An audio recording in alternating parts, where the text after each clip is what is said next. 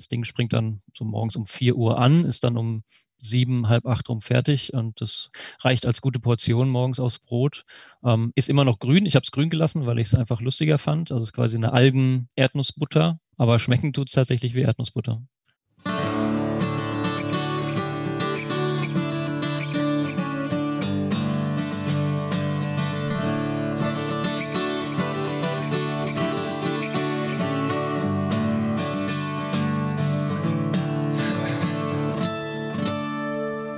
Und da ist es schon soweit. Die letzte Folge für dieses Jahr, Episode Meine 10. Güte. Hier ist Krautner. Hi zusammen. Hallo, wie geht's euch? Liebe Grüße aus dem Bunker. Ich hoffe, ihr seid alle sicher und safe irgendwo zu Hause oder in einem ähm, Corona-konformen Ort. Wir haben natürlich nicht so viel darüber geredet, äh, wie die Situation gerade unseren Alltag beeinflusst. Aber ich sag mal, da wir heute das schöne Thema Mikroorganismen haben und da natürlich je nach Definition auch die Viren dazugehören, kommen wir heute nicht drum rum, ein bisschen um die schlechten und die guten unsichtbaren Geister in unserer Umwelt zu reden. Ja, aber ein super spannendes Thema. Das, äh, ich brenne drauf, darüber zu reden. Bin ja. gespannt. Wir haben, glaube ich, eine ganz spannende Folge heute. Auf jeden Fall. Also Baking Bread. Ne? Es ist, geht nicht nur darum, wie macht man Brot oder auch andere Lebensmittel mit Hilfe von Mikroorganismen, sondern was ist da alles denkbar? Ihr kennt vielleicht die, die Fernsehserie, auf die das anspielt. Und ähm, ja, es gibt natürlich Grenzen und auch äh, ja, ungeahnte Superkräfte, die innerhalb von Fermentern, also so kleinen Reaktoren, in denen Mikroorganismen meistens wachsen in Laboren, hergestellt werden. Und äh, ja, wir wollen heute einfach mal ein bisschen schauen, was alles möglich ist und auch eine Revolution in der Küche, die demnächst ansteht, äh, nicht unerwähnt lassen. Also Mikroorganismen vielleicht mal als Einführung. Die Definition ist relativ pragmatisch. Also Mikroorganismen sind alles, was man mit dem bloßen Auge nicht erkennen kann. Kleine Lebewesen, dazu zählen zum Beispiel Bakterien, die jeder kennt, aber auch die sogenannten Archäbakterien. Dann viele Pilze, unter anderem die Hefen, die wir benutzen. Mhm. Äh, viele Algen, auf die wir später noch zu sprechen kommen. Aber auch Protozoen, also kleine einzellige ähm, Tiere, könnte man sagen. Zum Beispiel Amöben, die auch überall in uns und um uns herum leben. Und mit den Viren, ja, das ist so eine Sache. Das ist halt die Frage, was definiert man als Leben, was definiert man als Mikroorganismus. Bei den Viren fehlen zum Beispiel wichtige Stoffwechselwege, die können sich nicht selber replizieren ohne die Hilfe von anderen Zellen zum Beispiel. Und deswegen ist die Frage, ob Viren tatsächlich Lebewesen sind, so eine Sache. Ne? Ja, also ich glaube, man wird sie eher mal außen vor lassen an der Stelle. Aber ich meine, wir wollen jetzt ja auch nicht auf Definitionen rumreiten. Ich denke, das ist uns gar nicht so wichtig. Aber wir wollen jetzt eben heute mal uns ein bisschen mehr auch von den Pflanzen vielleicht äh, eben lösen und das Mikrobiom betrachten, was eben in unserem Bereich in Bezug auf Pflanzen natürlich äh, ganz wichtig ist, aber was wir aus dem Alltag eigentlich in vielen Bereichen kennen, was uns vielleicht manchmal gar nicht so bewusst ist. Es gibt natürlich einen ganzen Haufen Bakterien, verschiedene Sorten, wenn wir jetzt mal auf als Beispiel für Mikroben. Ne? Und wenn wir mal uns unseren Körper sehen, hat er ungefähr 10 Billionen Körperzellen, aber in unserem Körper selber leben 100 Billionen Bakterien. Mhm. Das ist ja schon mal ziemlich erstaunlich. Wenn man sich das also mal gegeneinander stellt, dann wird man sagen, meine Güte, da sind wir ja in der Unterzahl jetzt hier. Ne? Also unglaublich und äh, die begleiten uns und die haben viele positive und negative Eigenschaften. Vielleicht wollen wir da ein bisschen näher drauf eingehen. Da können wir gerne mehr drauf eingehen. Ähm, aber bevor wir richtig einsteigen ins Thema Mikroorganismen, was hast du eigentlich gekocht so in letzter Zeit? Wir haben Stimmt. länger nicht darüber geredet. Stimmt, was voll vergessen. Bei dir zu essen? Ja, also äh, rein zufällig, äh, eines meiner Lieblingsgerichte wäre nicht möglich ohne Mikroorganismen. Mhm. Und zwar ist das total simpel, schnell gemacht, Miso-Spaghetti. Mega Miso? gut. Miso-Spaghetti? Kennst du Miso? Ich kenne das aus der Miso-Suppe, diese komischen Würfel, die da drin rumtun. Ganz genau, es ist, ist, wirklich eine ziemlich leckere Paste, so eine Würzpaste, die Aha. aus äh, Sojabohnen gemacht wird. Das sind im Prinzip fermentierte Sojabohnen. Ne? Und ähm, das wird so hergestellt, dass man eigentlich nur Sojabohnen, Wasser und sogenanntes Koji braucht. Und das mhm. Koji, das ist ähm, gedämpfter Reis, der mit Sporen von einem Schimmelpilz angeimpft wird, mhm. mit Aspergillus oryzae. Und äh, der fängt dann den ersten Fermentationsprozess an. Dann wird dieser Reis im Prinzip ein bisschen abgebaut. Ne? Die Stärke ähm, wird abgebaut in, in Zucker und dann äh, mischt man das hinterher mit den Sojabohnen und ich glaube ein bisschen Salz und Wasser oder so. Und dann kommt das wieder in Fassen. Dann beginnt die zweite Fermentationsrunde und dann fangen die Milchsäurebakterien, die natürlich natürlicherweise quasi mit den Sojabohnen dann da, da reinkommen, fangen dann an zu vergären und dann entsteht ein ganz interessantes Produkt, was eben eine ganz spezielle, würzige einen würzigen Geschmack hat. Und das ist ja eigentlich auch ganz interessant. Ich weiß nicht, ob du dich noch aus, aus deinem Praktikum erinnerst. Hier mal äh, hatten wir Tierphysiologie äh, und haben die Geschmäcker durchgegangen. Ne? Und da gibt es den Geschmack, nämlich nicht nur bitter, süß, sauer, salzig, sondern eben auch Umami. Ne? Mhm. Und das ist so ein typischer Geschmack, der von dieser Misopaste ausgeht. Und wenn man die dann nimmt und mit den, mit einfach mit ein bisschen Spaghettis mischt und ein bisschen Butter mhm. und ein bisschen Sesam dazu, fantastisch. Yum besonders mit Fisch zu empfehlen. Ja. Also wirklich richtig Sehr geil. Gut. Und ohne, ohne die Mikroorganismen wäre es wahrscheinlich ziemlich lahm, das ja. Ganze. Ne? Und das wissen wahrscheinlich die wenigsten, wenn sie Misopaste kaufen oder Sojasauce oder äh, ja, Sake zum Beispiel auch. Ne? Also diese ja. ganzen fernöstlichen tollen Lebensmittel, die wir hier auch kaufen können, die sind alle so ähnlich hergestellt, ne? durch wirklich man könnte sagen, schimmeligen Reis, der zugemischt wird zu gekochten Sojabohnen, der tagelang liegen gelassen wird und dann wird daraus was zu essen gemacht. Also es ist wirklich abgefahren. Ja. Total. Und äh, eben auch, ja, eben zwischen den Kulturen eben auch ganz andere Wahrnehmungen. Ne? Ich meine, wir denken, uh, verschimmelter Reis, ja. Und äh, ich glaube, wenn wir in Asien unterwegs sind und unseren Stinkekäse auspacken, dann rümpfen die da ganz ordentlich die Nase und denken sich, was haben die denn da gemacht? Ne? Und Stimmt. beide äh, Kulturen nutzen sozusagen die Power, die Kräfte der Mikroorganismen auf ihre eigene Art und Weise. Das Produkt muss man vielleicht sich auch erst so im Rahmen der Kultur so ein bisschen dran gewöhnen und dann zu schätzen lernen. Ne? Stimmt. Genau. Ja, und, und Camembert ist ja eigentlich nichts anderes, ne? Ja, ja. Also vielleicht ein anderer Pilz, aber wir kennen es vielleicht dann doch aus der eigenen Küche. Ja, und du? Was gab es bei dir so? Ähm, hatte auch was mit Fermentation zu tun. Vielleicht mhm. direkt mal zu Beginn die, die Begriff Fermentation. Der meinte früher eigentlich die Gärung von Dingen, von Lebensmitteln unter Sauerstoffausschluss. Also solange zum Beispiel Lebensmittel äh, unter Wasser und also wirklich in der Abwesenheit von Sauerstoff gelagert werden. Dann gibt es bestimmte Bakterien zum Beispiel, die dann darin wachsen können, andere nicht. Und so war früher Fermentation definiert. Heutzutage ist es ein bisschen weiter gefasst. Es gibt auch die aerobe Fermentation, also die mit Sauerstoff zum Beispiel, die von dir erwähnte Fermentation durch Schimmelpilze meinetwegen. Äh, und ich habe die die anaerobe ausprobiert und Kimchi selber gemacht. Also Kimchi ist eigentlich von der Produktion sehr ähnlich zu unserem deutschen Sauerkraut.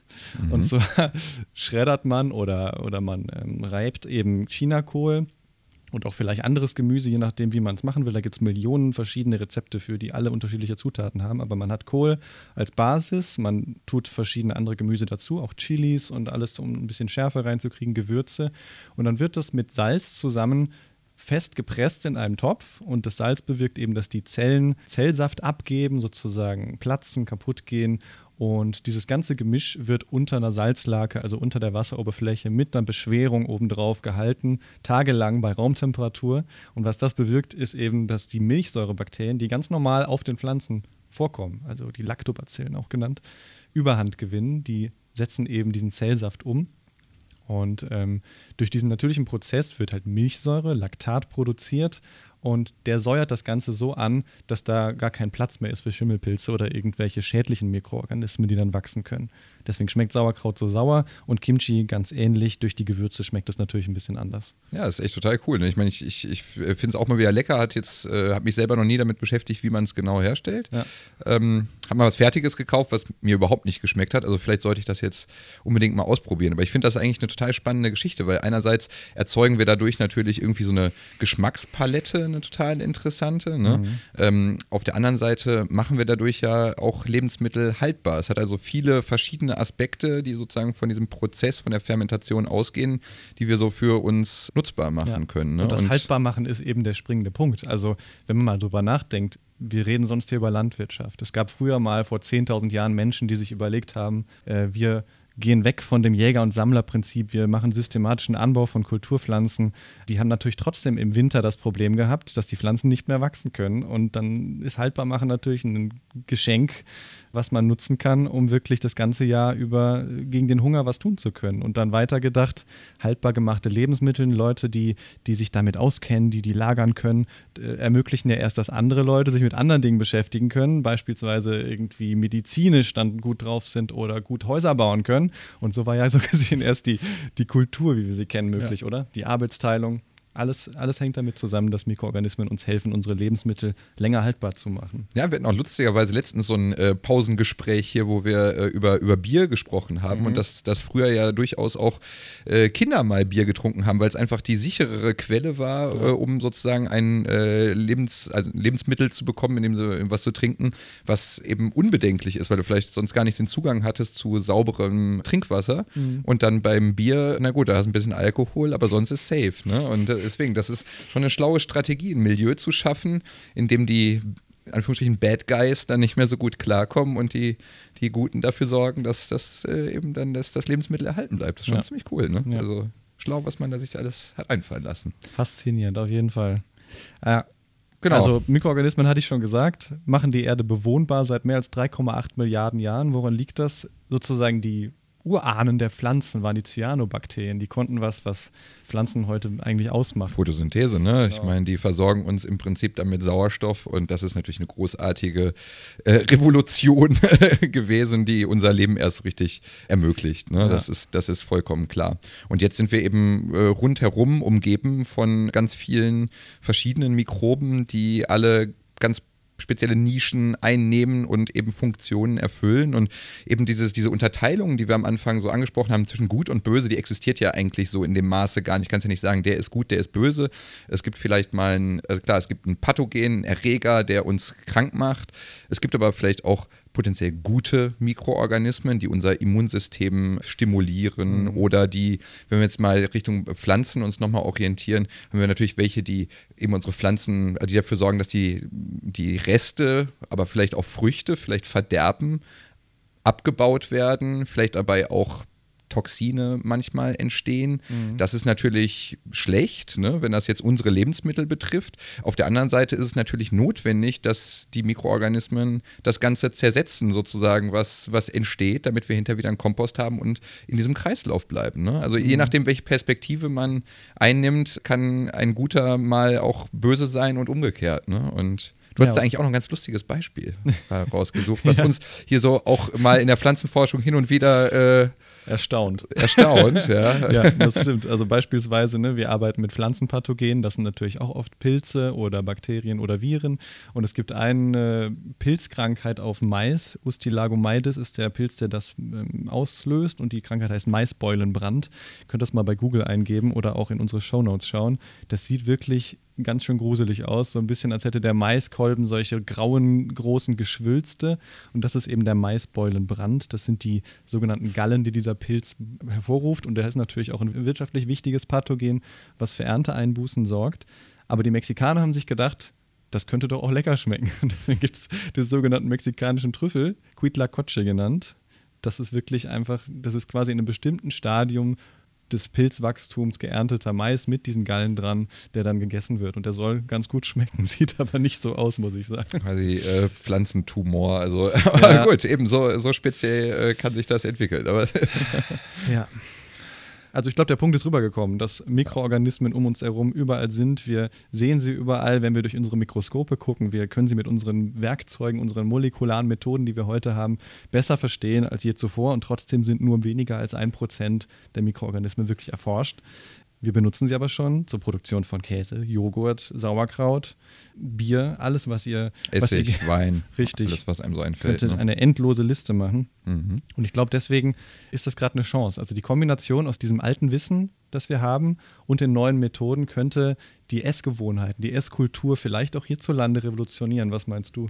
Absolut. Ich meine, auf vielen Gebieten. Äh, einerseits die Esskultur, aber jetzt, wenn ich in unseren Sektor mal wieder blicke, natürlich auch gerade wirklich, haben wir auch schon mal drüber geredet, in der Landwirtschaft ein großes Thema, mhm. das Mikrobiom besser zu nutzen. Ne? Also ich meine, ganz viele Mikroben sitzen in, in der Erde an den Wurzeln, beeinflussen das Pflanzenwachstum, beeinflussen das Immunsystem der Pflanze, machen Pflanzen vielleicht stärker, widerstandsfähiger gegenüber Krankheiten und diese Prozesse zu verstehen und auszunutzen, ist natürlich was ganz Tolles. Ähnlich geht man ja beim Menschen im Prinzip auch vor. Es gibt diese ganzen probiotischen Drinks und so weiter. Ähm, wir haben eine Darmflora, die wir pflegen müssen und das beeinflusst natürlich ganz auch, äh, also ganz substanziell eben auch unsere Gesundheit. Das, mhm. Dessen ist man sich bewusst und deswegen gibt es ja auch diesen Begriff dieses Holobionten, ne, sozusagen den, den Menschen sozusagen als Wirt, als Gesamteinheit mit seinem ganzen Mikrobiom zu sehen. Als halt, ne? Zellhaufen. Ne? Als Zellhaufen. als, wenn, man, wenn man noch einen Schritt weiter geht, könnte man sagen, ein Metaorganismus. Aber ja, ich glaube, da, da, entfernen wir uns dann schon wieder vom Wissenschaftlichen so ein bisschen.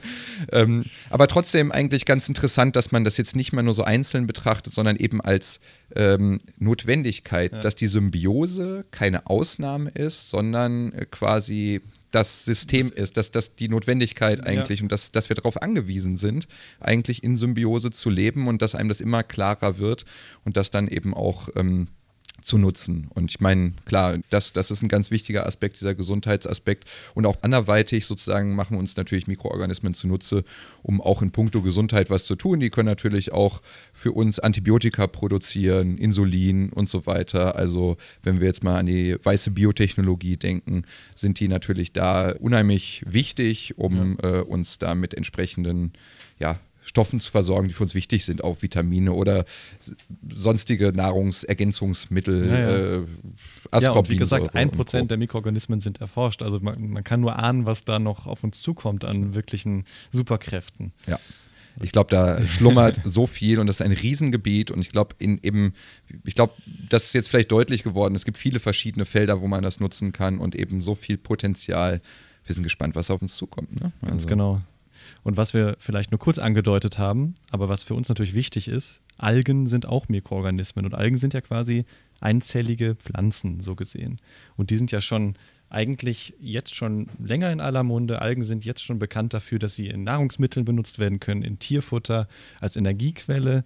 Wirkstoffe für die Medizin können sie produzieren. Sie werden in, dem, in, der Kosmetik eingesetzt. Da steht ja auch manchmal drauf, irgendwie mit Alge XY enthält das und das aus der Alge.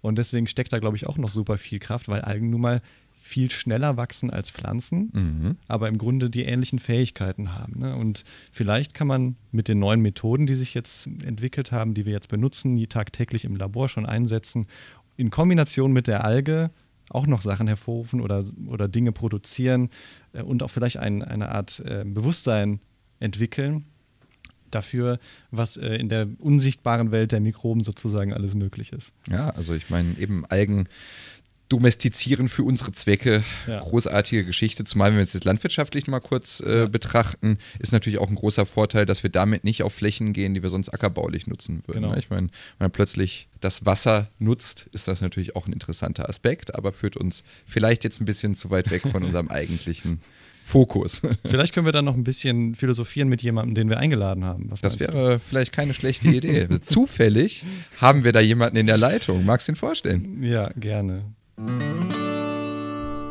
Bei uns ist heute Martin Reich, Dr. Martin Reich. Er ist ausgebildeter Biologe, er wohnt in Berlin. Er ist aktiv in der Initiative Progressive Agrarwende, die ne, Bewusstsein schaffen für landwirtschaftliche Themen und auch weiterdenken als vielleicht so manch andere Initiativen, die es bisher gab.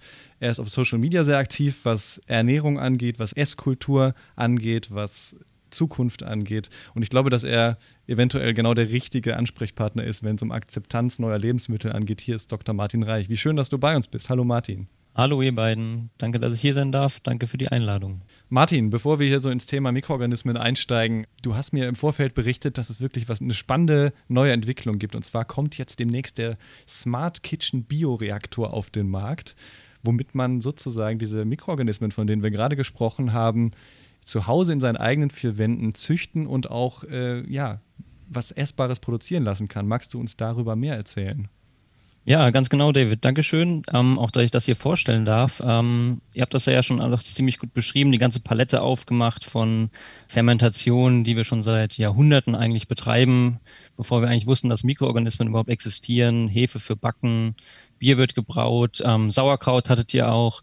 Manche sprechen ja auch davon, dass wir im Mikrobiozän eigentlich leben, so viel Einfluss wie die Mikroorganismen auf uns und unsere, unser Leben haben, sogar unsere Geschichte Mein äh, Vater hat mir das früher mal erzählt mit dem Sauerkraut, weil du das angefangen hattest, ähm, dass Kolumbus sogar schon Sauerkraut dabei hatte, als sie damals nach Amerika rübergefahren sind und äh, dass ohne das Sauerkraut und äh, ne, das Vitamin C, was da drin ist, der Skorbut gar nicht bekämpft werden könnte und dann vielleicht auch in Amerika gar nicht entdeckt worden wäre. Also die Mikroorganismen haben eigentlich sogar Amerika entdeckt, wenn man es ähm, ganz genau nimmt. Bei all diesen Prozessen, das habt ihr auch schon beschrieben, sind Mikroorganismen im Spiel und setzen irgendwelche Stoffe um in andere. Das ist die Fermentation. Ähm, Algen habt ihr auch erwähnt. Das ist das, was wir mit dem Bioreaktor machen wollen. Wir wollen die Algen in die Küchen bringen. Und Fermentation ist ja schon ein wirklich zentraler Bestandteil, aber Algen sind noch ein bisschen unterbelichtet, werden jetzt immer mehr als Lebensmittel eingesetzt, aber die eigene Produktion zu Hause, das ist etwas, was bisher noch ein ähm, bisschen außen vor geblieben ist. Und das wollen wir mit dem Bioreaktor jetzt ändern, den jeder bei sich zu Hause in der Küche haben kann. Kannst du uns ein bisschen was von dem Bioreaktor erzählen? Bioreaktor klingt erstmal gefährlich, vielleicht sogar. Mhm. Reaktor. Äh, was verbirgt sich dahinter? Wie, wie haben wir uns das vorzustellen? Was, was äh, kommt da in unsere Küche? Genau, also der Bioreaktor, das ist, kann man sich so vorstellen, das ist wirklich ein, ein richtiges Küchengerät, was wir uns zu Hause hinstellen können. Bei mir steht er neben der Kaffeemaschine weil er eigentlich auch genauso häufig genutzt wird inzwischen wie die Kaffeemaschine, ist ganz leicht zu bedienen und ähm, ist im Prinzip das Zuhause der, der Algen, ja, der Mikroalgen, die wir da drinnen nutzen. Wir nutzen Chlorella, ähm, das ist eine, eine Grünalge, eine einzellige, die wächst da drinnen. Und Reaktor, ja, das klingt immer so ein bisschen gefährlich. Ne? Man nennt das Bioreaktor. Wenn, oder Fermenter ist ja ein anderes Wort. Bei den Algen hat sich das mit dem Reaktor so ein bisschen durchgesetzt. Da drinnen vermehren sich die Algen. Die sind einzellig, habt ihr ja schon auch beschrieben. Und ähm, genau, da drin vermehren die sich, ähm, wachsen und gedeihen und werden dann später geerntet.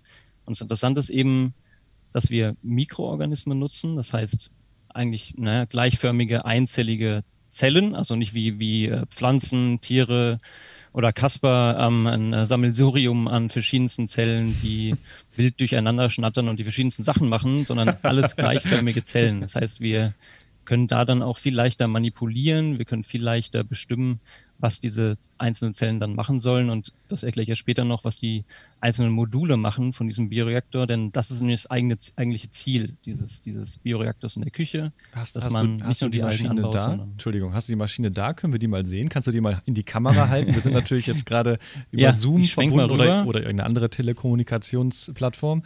Und, genau, äh, ich schwenke mal rüber. Haben wir natürlich schon vorbereitet. Ah, ja. Ähm, ihr seht es, es ist gar nicht, gar nicht groß. Also es ist wirklich, nimmt nicht viel Platz weg ähm, ja, in der Küche. Mhm. Ja.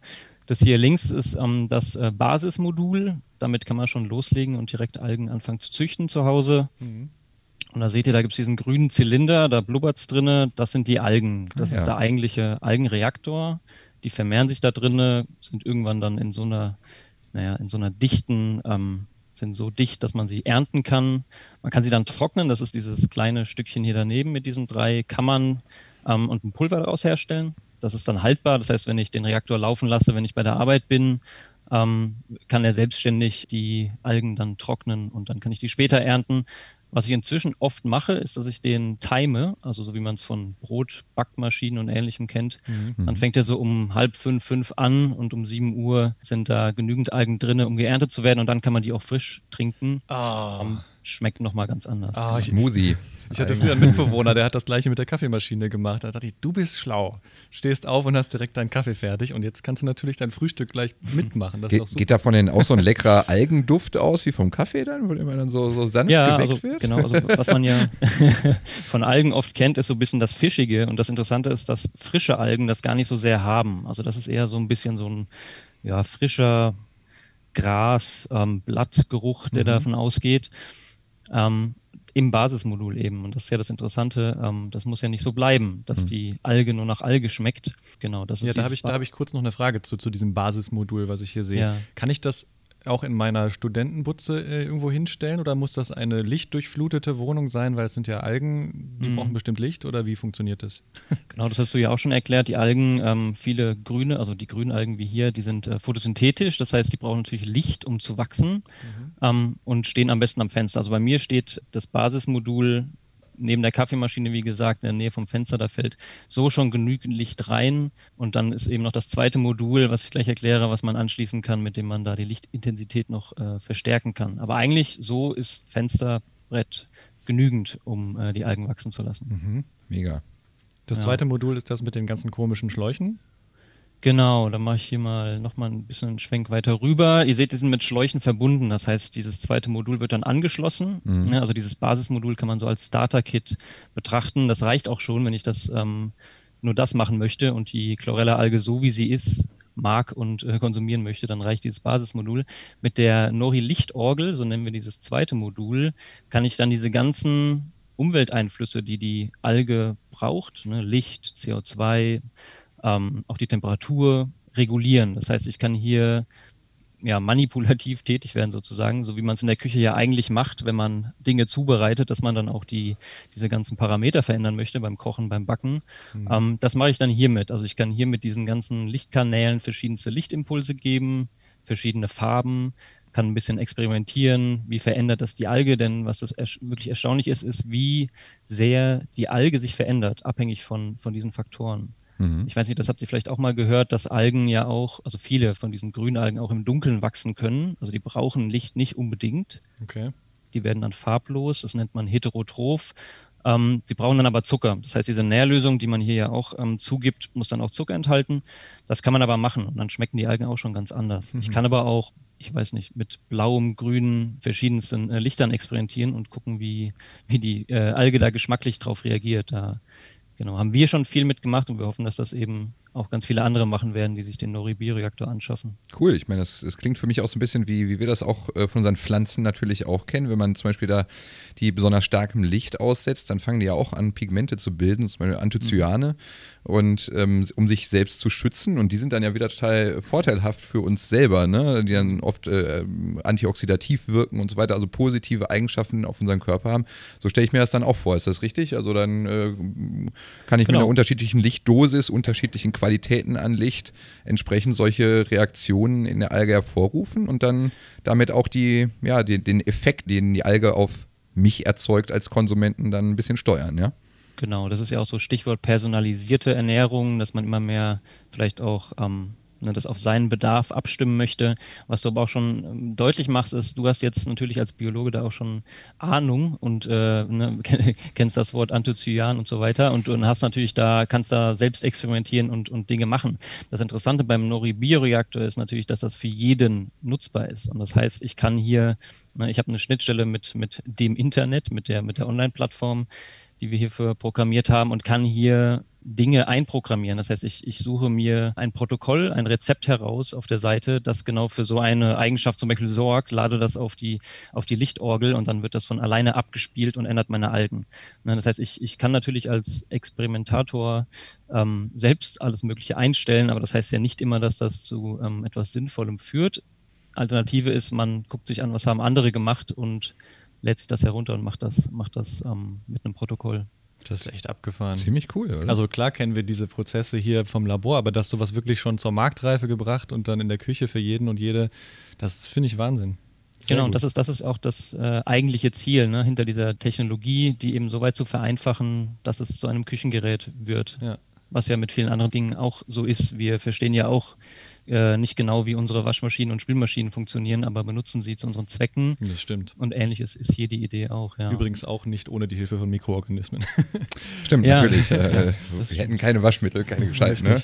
Aber was ist dieses Schon, aber wir könnten nicht so mit so. Ja. Sorry wir könnten nicht so mit so niedrigen Temperaturen äh, waschen. Genau. Ja, hätten ja. wir die, die Enzyme nicht. Ja. Das stimmt. Das ist richtig. Was ist jetzt diese kleine, ich sehe noch so ein kleines Modul, was da noch davor steht, was so aussieht wie genau. eine Tastatur. Ja, das unscheinbar, fast das Unscheinbarste, aber eigentlich das Revolutionärste an der ganzen Sache, denn äh, hier geht es dann in die synthetische Biologie. Davon ähm, haben bestimmt auch schon viele gehört, denn wir wissen ja nicht nur seit längerem, dass es Mikroorganismen gibt, die all diese Prozesse steuern. Wir wissen auch, dass es DNA gibt, die dem Ganzen zugrunde liegt. Also eigentlich der Code, der ähm, ja für die ganze Enzymaktivität und überhaupt alles, was die Algen machen, verantwortlich ist. Mhm. Und seit noch kürzerer Zeit können wir diesen Code ganz gezielt verändern ähm, ne, mit solchen sogenannten Genscheren, von denen vielleicht auch schon manche gehört haben. Dieser Code besteht ja aus vier Buchstaben, A, C, G, T. Die seht ihr ja auch auf dem, auf dem Modul sind die aufgedruckt, quasi mhm. wie, so eine, wie so eine Tastatur von einer, von einer Spielkonsole. Ähm, und hier kann tatsächlich der genetische Code der Algen verändert werden. Na, das heißt, ich kann jetzt nicht nur mit der Lichtorgel die ähm, Umweltbedingungen verändern, ich kann auch direkt den genetischen Code verändern. Und genau hier ja, kommt zum wirklich Spannenden, denn das bringt ja auch Biotechnologie in die Küche. Mhm. Das heißt, ich bin hier quasi Herr über, über den genetischen Code der Alge und kann den verändern. Genau wie bei der Lichtorgel ist natürlich immer die Frage, wann kommt was Sinnvolles dabei heraus. Mhm. Man kann natürlich hier schon viel wissen und das auch anwenden. Man kann sich auch hier aber wieder mit anderen vernetzen und ähm, ja quasi mit einem Drag-and-Drop-DNA System, was wir auf der Plattform entwickelt haben, sogenannte Biobricks einfügen in die DNA der Alge. Ja, das kann man sich so vorstellen wie Lego-Steine, wenn quasi die DNA eine Aneinanderreihung von äh, Steinchen ist, dann kann man hier Steinchen austauschen und einfügen und so kann man ganz neue Eigenschaften in die Alge einbringen. Wow. Also Biobricks wären für uns jetzt eigentlich Gene wahrscheinlich, ne, die für irgendwas kodieren, aber für die Verbraucher und die Verbraucherinnen genau. Biobricks. Genau es sind manchmal auch ganze Genbatterien. Also das ist, mhm. das ist wieder das, genau, wenn man darüber natürlich mehr weiß und jetzt ähm, ja. Molekularbiologie ein bisschen mehr Ahnung hat, dann kann man da noch tiefer eintauchen. Aber, aber muss man selbst, eben nicht. Das muss man eben nicht, genau. ja, genau. Man, man, zieht die wirklich mit, ne, mit der Maus seine, seine äh, gewünschten Biobricks dann aus einer Bibliothek in die eigene Alge und was dann diese, eben dieser Apparat macht mit der Schnittstelle zum Internet, der lädt das herunter und dann programmiert er die, die Alge quasi um. Und dann mhm. wächst drüben im Bioreaktor plötzlich nicht mehr die normale, weiß ich nicht, grüne Chlorella-Alge, sondern vielleicht eine rote oder eine lilane. Oder eine, die nach Schokolade schmeckt, weil ich mir den BioBrick für den Geschmack von Schokolade runtergeladen habe und eingebaut habe. Mega geil. Ja einfach äh, richtig, richtig cool, finde ich. Dass ja. man, und vor allem, dass man das dann natürlich äh, so, so die Möglichkeit hat, damit äh, zu experimentieren, rumzuprobieren, ohne wirklich, wie du es gesagt hast, jetzt die Details kennen zu müssen. Ja. Und dann eben diese, diese Rückkopplung mit der Community hat, dass, dass, dass man eben den, das, was andere ausprobiert haben, sich selber dann zunutze machen kann, ganz unkompliziert, das eins zur Verfügung stellen kann und das aus dem, aus dem Netz runterladen kann. Das ist ein super System. Mhm glaube. Äh, und ich sehe gerade, ich habe mir, hab mir gerade mal im Store die App runtergeladen. Die gibt es da anscheinend schon. Kann ich schon mal so ein bisschen gucken, wie es funktioniert. Und da sehe ich an der genau. Seite Knöpfe wie Cas9, CPF1 und sowas. Das sind ja die viel beschriebenen Genscheren, beziehungsweise die Moleküle, die, die letztendlich dieses Jahr zum Chemie-Nobelpreis geführt haben. Ne? Also die genau. Entdeckung ja. durch Emmanuel Charpentier und Jennifer Doudna, das äh, bei uns natürlich auch tagtäglich irgendwie Thema ist. Ne? Also CRISPR-Cas, das System, was in aller Munde ist, was kontrovers diskutiert wird, was benutzt werden kann, um hier wirklich demokratisch von jedem in der Küche und jeder äh, an, wie habe ich den Satz angefangen, äh, kann angewendet werden, um, äh, um eben Geschmacksrichtungen beispielsweise zu produzieren. Das finde ich klasse. Total ja, gut. und äh, Wirkstoffe theoretisch auch. Ne? Also man kann ja ja, also mal ganz, ganz äh, herumgesponnen, nicht, dass, dass wir das selbst schon so versucht hätten, aber äh, eine THC mit einer Alge zu produzieren, ähm, absolut möglich. Also nicht, ja. jetzt immer dahingestellt, ob das erstrebenswert ist, aber es gibt ähm, sehr viele Dinge, die man hier machen kann und der Fantasie sind da wenig Grenzen gesetzt und eigentlich ist das auch noch alles gar nicht festgeschrieben und das ist das, was es für uns auch so spannend macht. Also eigentlich gar nicht so sehr nur die technische Innovation, sondern die soziale, die da dahinter steckt. Und wenn möglichst viele diesen ja, diesen Nori-Bioreaktor zu Hause bei sich haben und dazu beitragen und eigene, eigene Dinge verändern und zum Lernprozess beitragen, dann glaube ich, wird das sehr spannend. Cool. Sag mal, Martin, du hast gesagt, der steht neben deiner Kaffeemaschine, ne? Das ist mhm. total cool. Ich meine, da stelle ich mir vor, ich mache mir jetzt voll nachhaltig zu Hause in meinem eigenen Reaktor meine Alge, die aber hinterher geschmacklich und von der Wirkung ist wie Kaffee und löffel die einfach rüber und äh, extrahiere die dann und habe meinen Kaffee. Das ist doch. Äh, machst Perfekt, du das schon? Genau. Perfekt. Kurz, kurz, für, kurz, für, kurz für alle Schuh des Manitou-Fans. da macht einer Kaffee. Was ist das? Ein koffeinhaltiges Heißgetränk. Ganz genau. Ich meine, wer weiß, in Zukunft, vielleicht lösen wir ja damit noch eine Modul die Kaffeemaschine komplett ab. Ähm, will ich jetzt nicht äh, zu viel verraten, aber ähm, man sieht ja schon, dass, dass, die, dass diese, dieser Nori-Bioreaktor viel, viel mehr kann als die Kaffeemaschine. Ich meine, genau dieser letzte Schritt, dann den Kaffee zu brauen, das darf dann noch die Kaffeemaschine machen. Ähm, aber normalerweise kaufe ich mir einen Kaffee, der, ja, ich weiß ja gar nicht genau, wo der herkommt. Viele machen sich Sorgen über Lieferketten, über Fairness im Anbau. Das alles fällt ja weg, wenn ich tatsächlich einen eigenen Kaffee mit diesem Nori-Bioreaktor herstellen kann und den einfach nur rüberlöffel. Ja. Also das, das hat ähm, schon viele Implikationen, sage ich mal, über diese Technologie hinaus und auch über Spielerei hinaus. Ja. Hm. Perfekt, pestizidfrei sozusagen. Ne? Ich meine, Kaffee ist ja, eine, ist ja auch eine bedrohte Kultur, wie wir Stimmt. wissen. Äh, ähm, hm. Ist ja einen ganz bösen Rost auch, mit dem wir uns ja beschäftigen. und ich meine, insofern, der, der, da, das Problem hat man in seinem Reaktor dann ja nicht. Ne? Man muss ihn wahrscheinlich schon pflegen und sauber halten, könnte ich mir vorstellen. Ne? Ja, Aber richtig. da habt ihr ja bestimmt auch äh, schlaue äh, Spülsysteme oder so entwickelt. Ne? Das, ganz genau. Ja. Da gibt es äh, ein Handbuch, auch, auch sehr einfach gehalten. Man muss nicht viel machen. Das Einzige, was ich ab und zu nachkaufen muss, ist dann die Nährlösung. Ne? Alles andere hat die Alge ja quasi vor Ort. CO2, mhm. ne? das, das beliefere ich ja quasi, indem ich ausatme. Und da gibt es ja inzwischen leider sowieso viel zu viel von in der Luft. Ähm, das Wasser nehme ich Leitungswasser aus dem Hahn, das ist vor Ort, muss nicht angeliefert werden.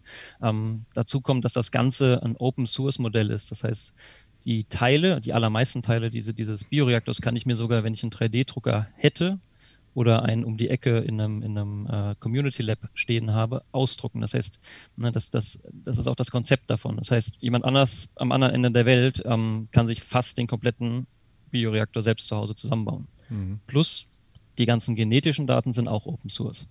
Super. Wahnsinn. Müssen wir gleich vielleicht nochmal kurz drauf eingehen, was Open Source eigentlich bedeutet für unsere Hörerinnen und Hörer? Ja, aber es ist genial. Ich, wenn ich mir vorstelle, dass ich mir jetzt, äh, jetzt mal, mal kurz weg vom Lebensmittelaspekt gehen, aber mal sagen, ich könnte mir zum Beispiel, ne, jetzt ähm, nehmen wir als Beispiel vielleicht Artemisinin, was zum Beispiel zur Malaria-Bekämpfung sinnvoll ist, ne, was, was, äh, was da genutzt werden kann. Und das ist ein Stoff, der eben von Pflanzen produziert wird. Stelle ich mir vor, dass ich den natürlich ganz wunderbar über das System meine Alge einbauen kann und dann auch an Orten, wo ich sonst schlecht diese Pflanze produzieren kann, aber äh, auch Mücken habe und vielleicht Malaria, das dann zu Hause produzieren kann. Und ich meine, dass das Rezept mir einfach runterlade, genial. Ja, und dazu kommt, dass es halt wirklich eine Revolution, ne, muss man schon sagen, weil die, die Grenzen zwischen Produzent und Konsument verschwinden so, so gesehen. Also jeder kann in der Küche wirklich selber zum Experimentator werden.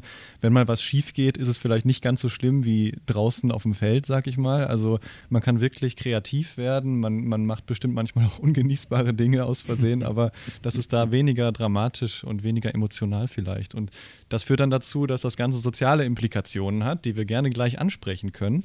Vorher möchte ich aber euch da draußen kurz die Möglichkeit geben zu verschnaufen, vielleicht mal eben vom Stepper runterzugehen, einen Schluck Kaffee zu trinken oder was ihr auch immer gerade macht. Ähm, wir sind gleich wieder zurück hier bei Krautnah und äh, Martin Reich.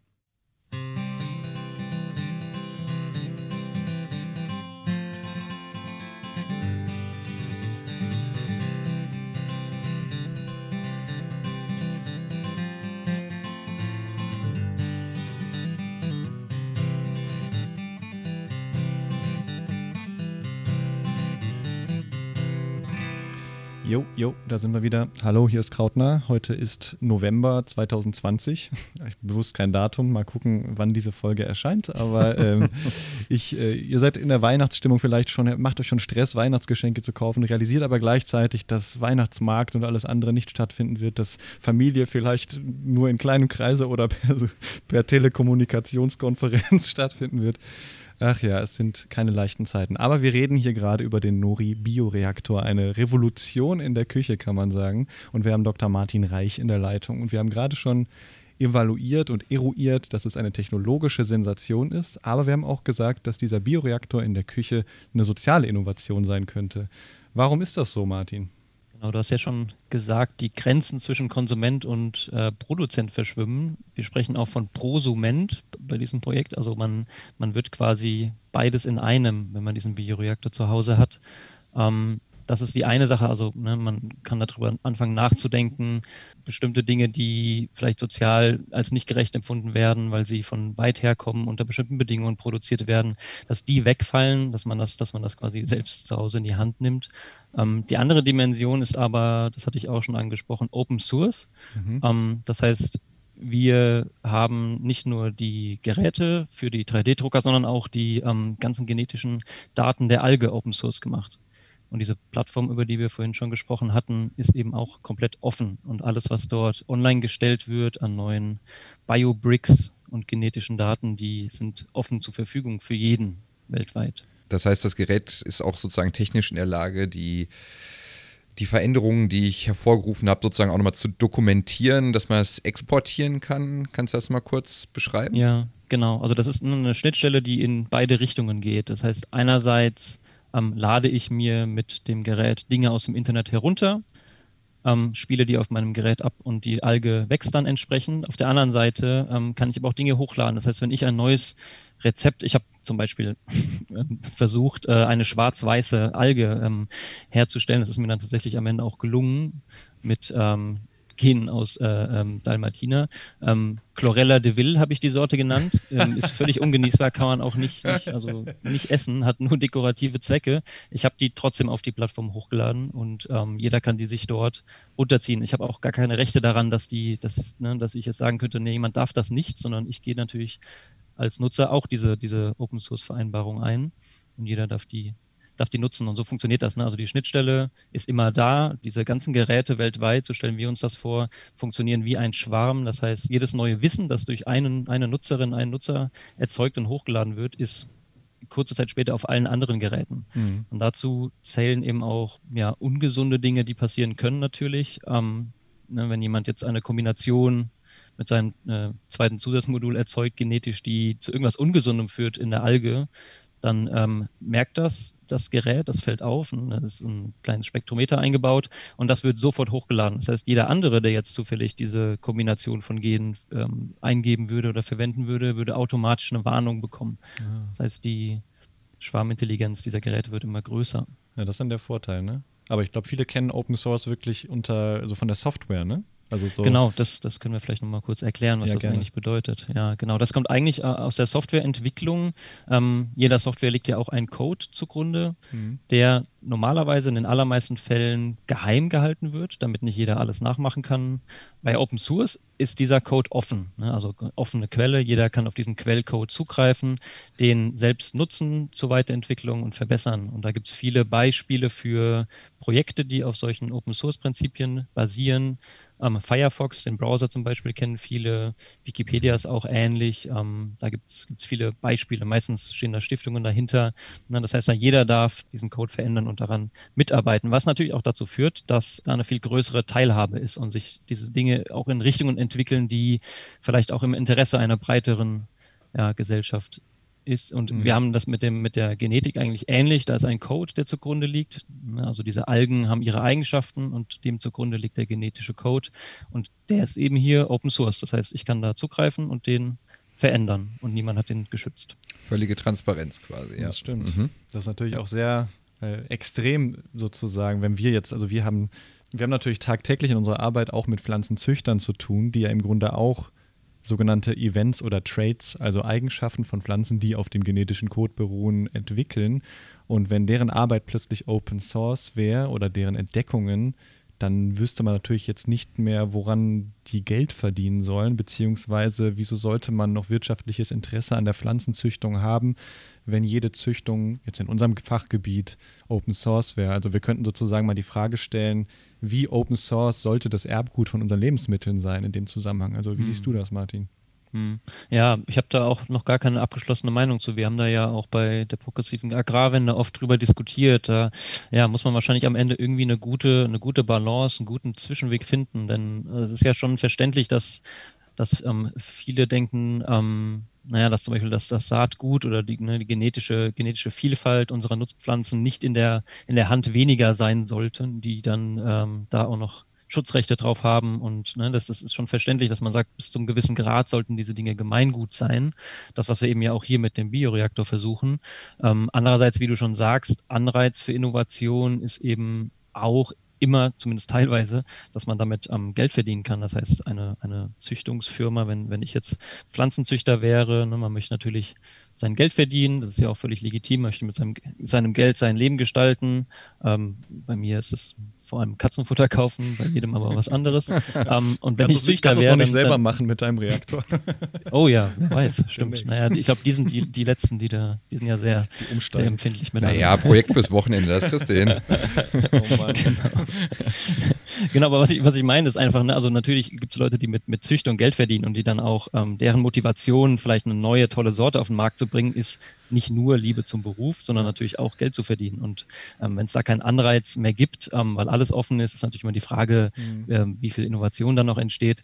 Ähm, ja, ja, ist für mich aber alles ein, ein ziemlich offenes Feld, muss ich sagen. Aber muss man vielleicht dann eben auch vielleicht auf die Anwendung vielleicht dann auch oder da, da auch ein bisschen differenzieren. Die Sorte, die sozusagen gezüchtet wird, ähm, neues Saatgut, das ist natürlich ein unheimlich aufwendiger Prozess, den kann man jetzt ja nicht mal eben äh, auch zu Hause also umsetzen. Ne? Der, ist, der, ist, der ist sehr langwierig, der ist sehr kostspielig und das, das muss ich natürlich hinterher wieder auszahlen. Ne? Aber jetzt mhm. hier in dem mhm. System mit, mit den Algen ist es doch, äh, ist das ja auch ein bisschen andere Situation als beim Saatgut. Ne? Mhm. Und insofern muss man vielleicht auch ein bisschen zwischen den Anwendungen differenzieren, könnte ich mir vorstellen. Absolut, absolut. Und also da eben ja hier auch Neuland, ja. Ja, da eine äh, abgeschlossene Meinung. Äh, ich glaube, es ist wichtig, dass das Thema irgendwo ähm, rauszubringen, sozusagen darüber zu diskutieren mhm. und sich klar zu sein, was ist Open Source, was, was kann das und äh, aber wo liegen auch möglicherweise die Risiken, um dann eben, wie du sagst, eben den, den bestmöglichen Kompromiss, Konsens zu finden, wie man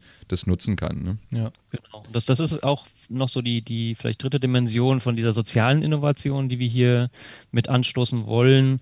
Ähm, so eine, so eine Innovation oder eine Technologie ist ja erstmal nur ein Werkzeug und was damit dann genau passieren wird, ähm, das, das ist ja noch, steht ja quasi noch in den Sternen. Und was wir, was wir hier machen wollen, ist wirklich eine breite ja, einen breiten Teil der Gesellschaft einbinden in, die, in diesen Weg, den diese Innovation gehen wird. Das heißt, mhm. na, es ist offen, jeder kann da zu Hause zu beitragen, dass es sich in eine bestimmte Richtung entwickelt und eben nicht dann in 10, 20 Jahren ähm, es wieder nur heißt, es gibt wenige Experten, Expertinnen oder große Firmen, die, die äh, da mitmischen, sondern hier soll möglichst jeder und jede mitmachen. Mhm. Und dann kann sich das natürlich auch in eine ganz andere Richtung entwickeln. Und wir können ja. mitbestimmen, ähm, ne, und können selbst tätig werden als ja, Mikrobiologin quasi. Ähm, ja, und als Gesellschaft ja. einfach mitentscheiden, wie wir, wie wir das handhaben wollen. Also ich würde die Frage einfach mal ans Publikum weitergeben. Also wie seht ihr das da draußen mit den Open Source? Es gibt ja zum Beispiel die, die Initiative Open Source Seeds, das könnt ihr euch mal anschauen, findet ihr in den Show Notes. Äh, wie seht ihr das mit dem Erbgut von unseren Lebensmitteln? Soll man das patentieren können? Soll man das nur in bestimmten äh, Fällen patentieren können? Oder sollte es für die Idee quasi eine Entlohnung geben oder einen Züchtungscent oder sowas, den wir bei jedem Produkt mit drauf bezahlen, damit irgendwie halt die Innovation nicht direkt verloren geht, weil das wirtschaftliche Interesse verloren geht? Wie, was ist eure Meinung dazu? Lasst uns das mal wissen. Aber du hast uns, du hast es gerade angesprochen, die Verwendung des Nori-Bioreaktors ist natürlich auch eine gute, ein gutes Werkzeug, um die Akzeptanz von molekularbiologischen Methoden zu fördern. Und meinst du, quasi die breite Anwendung dieses neuen Küchengeräts kann uns dabei helfen, Ängste oder Vorbehalte gegenüber der Biotechnologie abzubauen? Denke ich schon, ja, weil man eben auch so diese Distanz so ein bisschen verliert dazu. Also es ist plötzlich nicht mehr irgendetwas Obskures, Unheimliches, das ähm, Menschen in weißen Kitteln in irgendwelchen abgeschlossenen Laboren machen, sondern eben etwas, das zu Hause bei mir in der Küche passiert. Mhm. Ne, und man kann sich ja da, wie gesagt, auch rantasten, auch mit den Modulen. Ähm, dafür finde ich auch dieses, dieses erste Zwischenmodul, also die Nori-Lichtorgel, sehr gut, um erstmal überhaupt zu verstehen, dass auch diese Umwelteinflüsse ja schon die Genetik beeinflussen, ja. dieser, dieser Alge. Ne? Also die, da ist schon wirklich sehr viel möglich, das ist erstaunlich. Es hat mich selbst überrascht, was wir da mit diesen Lichtimpulsen ähm, alles auslösen. Und wenn man das dann analysiert, was man dann mit dem anderen Modul kann, sieht man, was sich da genetisch alles verändert hat, ohne dass ich zielgerichtet irgendwie in, die, in das Genom eingegriffen hätte. Ne? Und dann ist ja wirklich nur dieser letzte Schritt, dann wirklich diese, naja, synthetische Biologie kann man es nennen oder, oder Züchtung, präzise Züchtung, wirklich ein Eingriff ins Genom, also wo ich sage, jetzt, jetzt mache ich doch mal ne, ein A durch einen C austauschen und so weiter und sehe mal, was dann passiert. Und da sehe ich, dass das gar nicht, dass das unterscheidet sich gar nicht so groß, außer dass ich viel zielgerichteter eingreife. Mhm. Ja. Und das ist ja bei der Pflanzenzüchtung zum Beispiel auch ähnlich, dass wir lange, naja, quasi blind selektiert haben und sich ähm, Dinge eben aufgrund ihrer Umwelteinflüsse verändern, aber tatsächlich ja genetisch verändern, was wir lange nicht wussten. Mhm. Und der Schritt, den wir jetzt machen, ist, dass wir das selbst gezielt genetisch verändern. Mhm. Und so weg von der Zufallsentdeckung zu einer wirklich äh, gerichteten ähm, Evolution in der Küche, sag ich mal, oder zu einer Art gerichteten Produktion von bestimmten Wirkstoffen oder, oder Geschmacksrichtungen machen können. Ne? Genau. Das ist schon Ziemlich cool. Ja. Modular sozusagen diese Technologien dann jetzt auch sozusagen in der Küche nachvollziehen zu können. Finde ich total klasse und ich kann mir auch gut vorstellen, dass man dadurch ein paar Vorbehalte abbauen mhm. kann, ne, wenn man eben selber damit hantiert, so wie du das gesagt hast, Martin, ne, und eben da so ein bisschen nicht das Gefühl hat, dass das äh, in irgendwelchen abgeschirmten Laboren passiert und äh, man gar nicht Herr der Situation ist. Und ja. das finde ich total klasse. Und ja, das kann jeder nur gutheißen. Dann sieht man auch mal, wie Experimente vielleicht hier im Labor ablaufen. Es läuft nicht immer alles wie geplant. Das heißt aber auch nicht gleich, dass wir hier aus Versehen irgendwelche Biowaffen produzieren. Also so gesehen ist ein Labor ja ein, ein Nori-Reaktor in groß, wo wir Sachen wirklich in kontrollierten Bedingungen so lange testen, bis wir wirklich sicher sein können, dass sie draußen bestehen können und uns auch wirklich weiterbringen. Also das ist ja auch so ein Ding. Also wir machen das ja nicht nur, weil wir es können, sondern wir versuchen wirklich Pflanzen zu züchten, in dem Fall äh, genetische Methoden zu entwickeln, die auch Mikroorganismen, äh, die bei der Domestikation von Mikroorganismen helfen können, um wirklich auf dem Weg in eine Bioökonomie, auf dem Weg in eine Wirtschaftsform, die auf nachwachsenden Rohstoffen beruht, wirklich super Werkzeuge in der Hand zu haben. Perfekt. Haben wir was für einen Wunschzettel, glaube ich. Ja. Ne? das wünschen wir uns doch alle zu Weihnachten. Martin. Ja, kommt ja auch passend zur Weihnachtszeit raus. Mega. Richtig. Martin, hast du eigentlich irgendwie so ein Lieblingsgericht, was du mit deinem Reaktor jetzt schon kochen kannst? Dein Martina-Gulasch. genau, was, was absolut schief ging, das, das äh, genau, äh, ist nur optisch schön gewesen. Ähm, was tatsächlich gut funktioniert inzwischen, äh, ich mache mir Erdnussbutter. Okay. Also ich, ich mag Erdnussbutter sehr gerne und ähm, ich habe, ähm, genau, also die, die Paste muss dafür sehr dicht werden. Das ist so ein bisschen eine Herausforderung. Aber ansonsten, genau, ich habe verschiedene Erdnuss-Bio-Bricks runtergeladen und die in die Alge eingebaut. Und das Ding springt dann so morgens um 4 Uhr an, ist dann um sieben, halb acht rum fertig. Und das reicht als gute Portion morgens aufs Brot. Ähm, ist immer noch grün. Ich habe es grün gelassen, weil ich es einfach lustiger fand. Also es ist quasi eine Algen-Erdnussbutter. Ähm, aber schmecken tut es tatsächlich wie Erdnussbutter. Das ist mega. Super, auf jeden Fall. Sehr, sehr gut. Großartig. Hör mal, vielen, vielen Dank für diesen Einblick in die fast unglaubliche äh, neue Entdeckung, die neue Revolution in der Küche, in den Nori-Bioreaktor. Ich glaube, wir sind wirklich gerade beide ein bisschen baff, dass es wirklich schon so weit ist. Ja, absolut. Ne? Äh, wirklich toll. Wahnsinn, was ihr da für eine äh, tolle Idee hattet, äh, die ihr auch jetzt so klasse umgesetzt habt. Ich bin beeindruckt. Und auf dem Lebensmittelsektor ist gerade anscheinend echt viel in Bewegung. Und ja, ich bestelle mir auf jeden Fall so einen Reaktor und das solltet ihr draußen vielleicht auch machen. Danke, Martin, für dieses Gespräch. Es hat sehr viel Spaß gemacht. Ich hoffe, dir auch. Ich danke euch. Ja, sehr viel Spaß. Danke. Hat auch viel Spaß gemacht. Danke dir. Bis bald mal. Mach's gut. Tschüss. Ja, liebe Leute da draußen, das klang alles super, aber vielleicht auch etwas zu schön, um wirklich jetzt schon wahr zu sein. Und ja, wir müssen zugeben, dass es vielleicht nicht ganz der Wahrheit entsprochen hat oder vielleicht noch nicht ganz. Und warum wir euch so auf die Schippe genommen haben heute, das lassen wir lieber jemanden erklären, der sich da besser auskennt mit solchen sogenannten Szenarien der Zukunft. Und das ist Lynn Hales vom Fraunhofer Zerri in Berlin. Ja, wie es eben schon aufgelöst wurde, ist das, was ihr eben gehört habt, ein spekulatives Szenario, das Teil unseres Projektes Food Fictions ist und das im Rahmen vom Wissenschaftsjahr gefördert wurde. Wir haben dabei die Zukunft von Lebensmittelsystemen in einer Bioökonomie hinterfragt und zusammen mit Expertinnen ähm, fünf Szenarien entwickelt, die unter anderem auch im Naturkundemuseum in Berlin zu sehen waren. Und das übergreifende Ziel des Projektes war es, neue Formate der Wissenschaftskommunikation zu entwickeln. Also uns nicht nur auf das Public Understanding of Science zu fokussieren, also nicht nur Informationen aus der Wissenschaft verständlich weiterzuleiten, sondern uns mehr auf das Public Engagement of Science zu fokussieren. Also darauf, wie man eben einen breiten gesellschaftlichen Querschnitt in wissenschaftliche Agenten mit einbeziehen kann.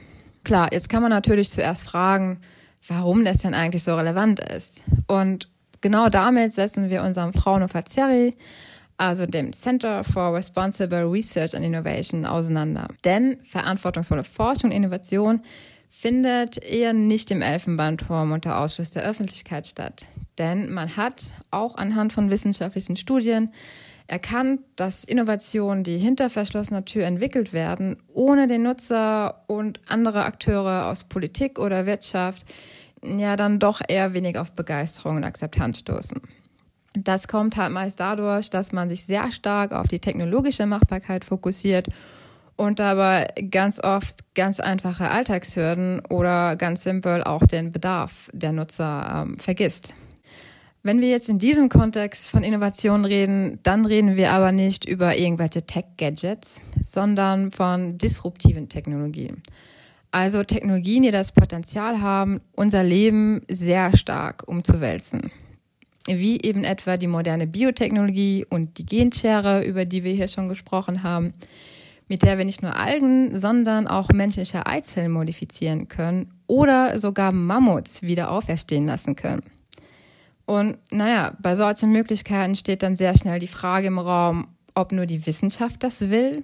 Also nach dem Motto, hey, schaut mal, wir haben einen Mammut gezüchtet und darüber schreiben wir jetzt ein tolles Paper und landen in den Tagesnachrichten oder gewinnen einen Nobelpreis.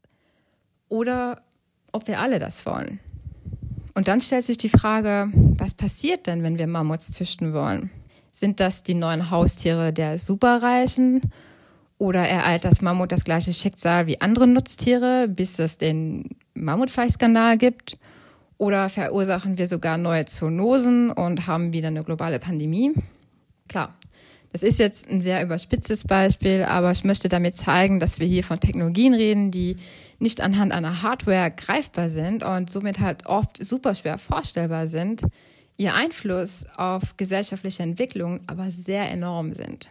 Und genau hier setzen eben spekulative oder Design-Fiction-Methoden an, die kurz gesagt zum Ziel haben, gesellschaftliche Entwicklung von technologischen Innovationen anhand von Artefakten oder visuellen Szenarien zu veranschaulichen und auch gesellschaftliche Debatten über Pro und Contra führen zu können.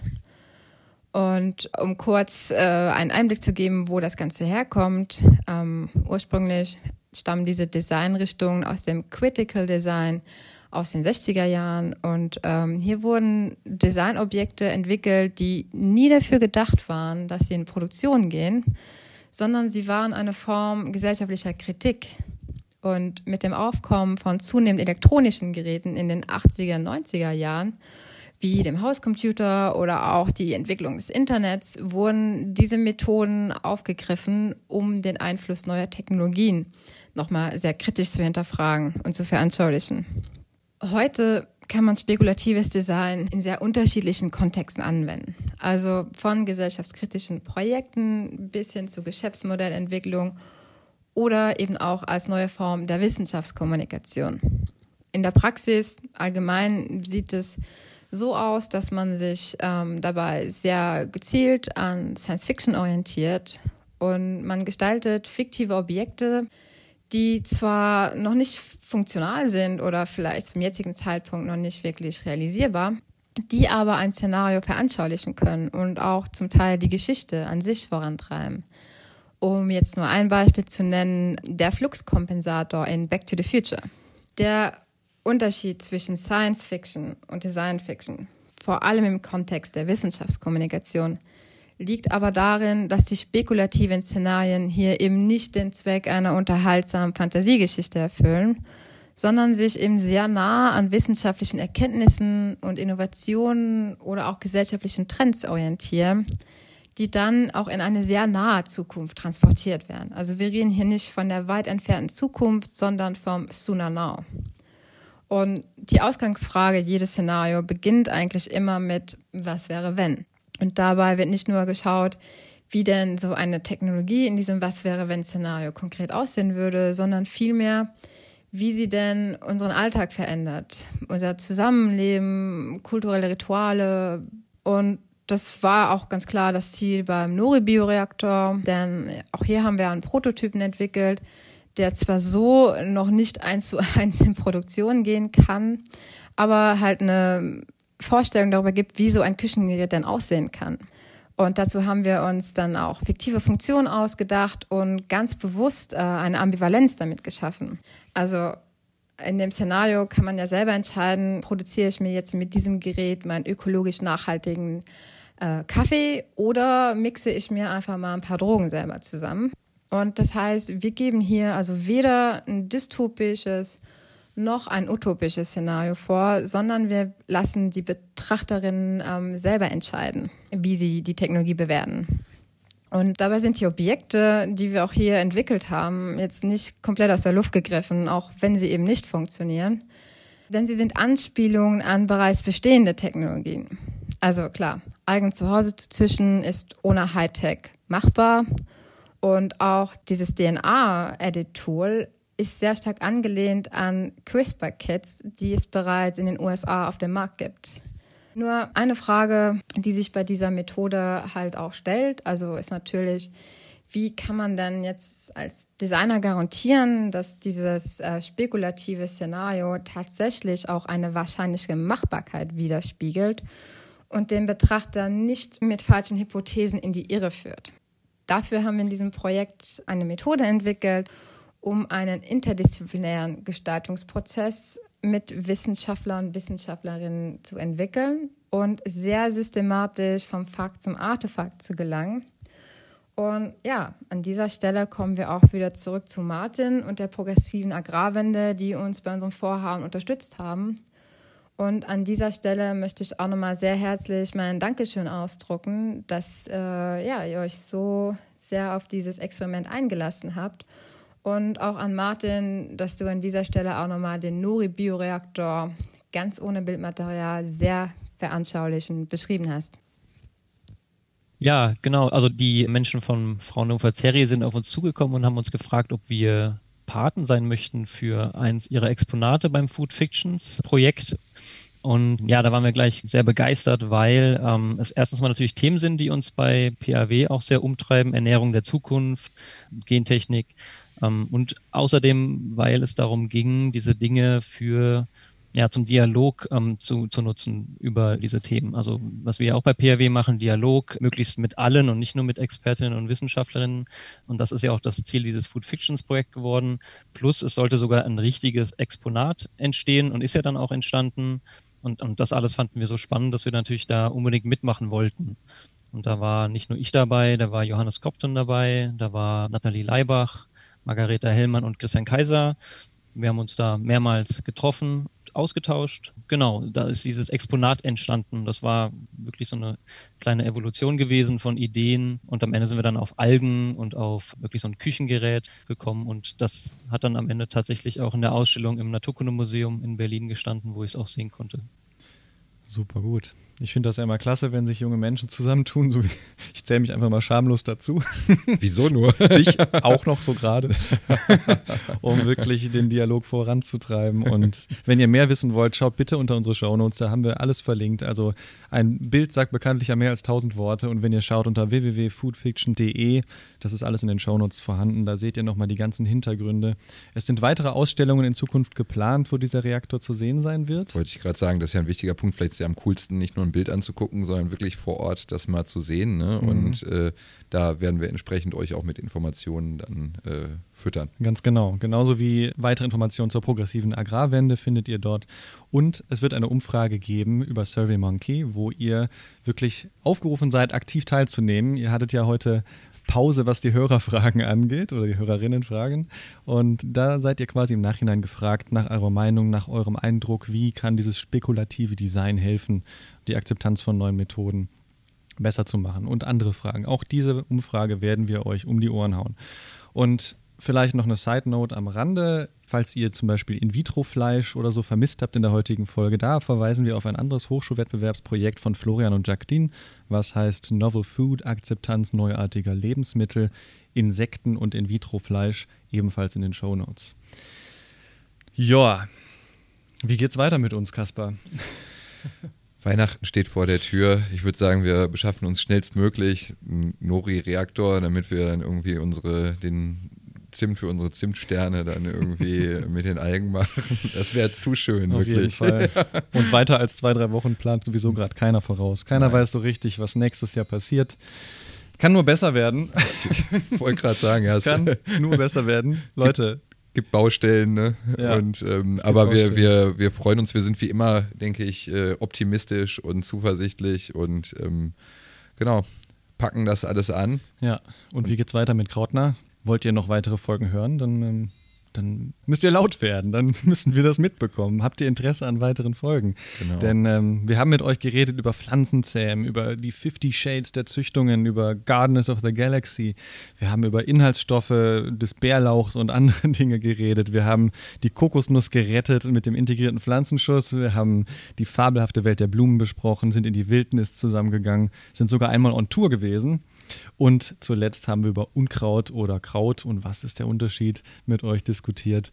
Und jetzt seid ihr am Zug. Ähm, lasst uns mal hören, wie es euch geht, was euch noch interessiert, ob ihr euch schon auf nächstes Jahr freut, ob ihr zu den Optimisten gehört, so wie wir.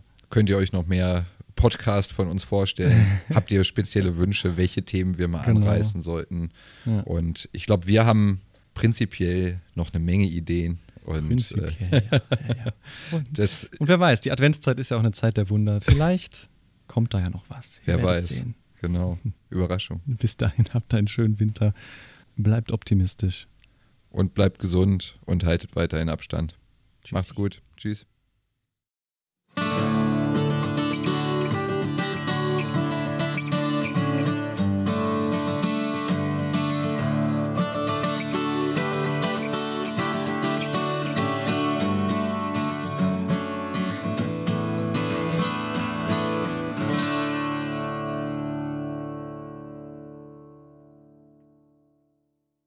Krautnah ist Teil des Hochschulwettbewerbs im Rahmen des Wissenschaftsjahres 2020-21 und wird gefördert von Wissenschaft im Dialog und dem Bundesministerium für Bildung und Forschung.